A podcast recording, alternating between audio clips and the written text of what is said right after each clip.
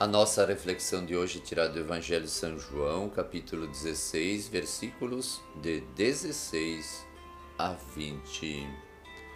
A esperança e a fé em Jesus devem nos mover e nos sustentar.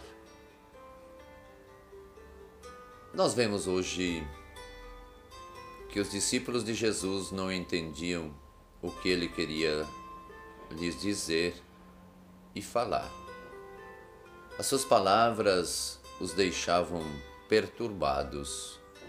Pouco tempo e já não mais me vereis. Pouco tempo e me vereis de novo. Jesus aqui nos mostra que ele está fazendo de tudo para que os seus discípulos pudessem perceber o grande mistério da sua missão aqui na terra e ele queria instruir a eles sobre as coisas que estavam para acontecer. Assim ele lhes dava sempre sinais de esperança para mostrar o sentido pelo qual eles não deveriam vacilar. E eles teriam que passar por este momento, por essa dificuldade, sem a presença dele. Pouco de tempo e me vereis, outro pouco de tempo e não me vereis jamais. Ele está falando de tudo aquilo que iria acontecer. E esses sinais que ele dá é para que eles não desanimem não percam a esperança, se deixe mover e orientar pela fé nele.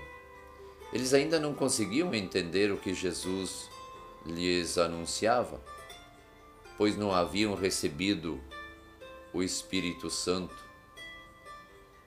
Jesus eh, retorna para junto do Pai e de lá envia o Espírito para que os ensinasse, os orientasse e desse a conhecer tudo aquilo que o Pai queria revelar.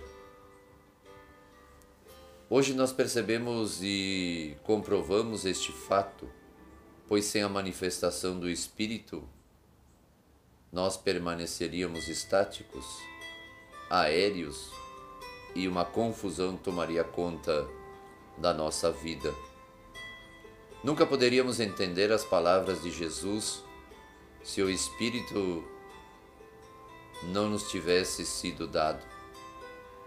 Precisamos também, baseados nos ensinamentos de Jesus, entender que tudo na vida passa e que a esperança e a fé nele devem nos mover e sustentar quando não entendemos o porquê das coisas que nos acontecem. Quantas e quantas vezes não conseguimos entender o que Deus quer de nós?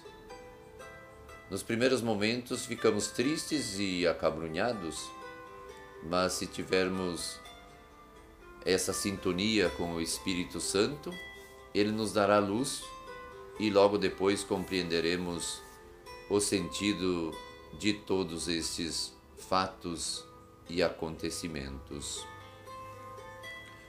Vamos pouco a pouco entendendo a palavra de Jesus,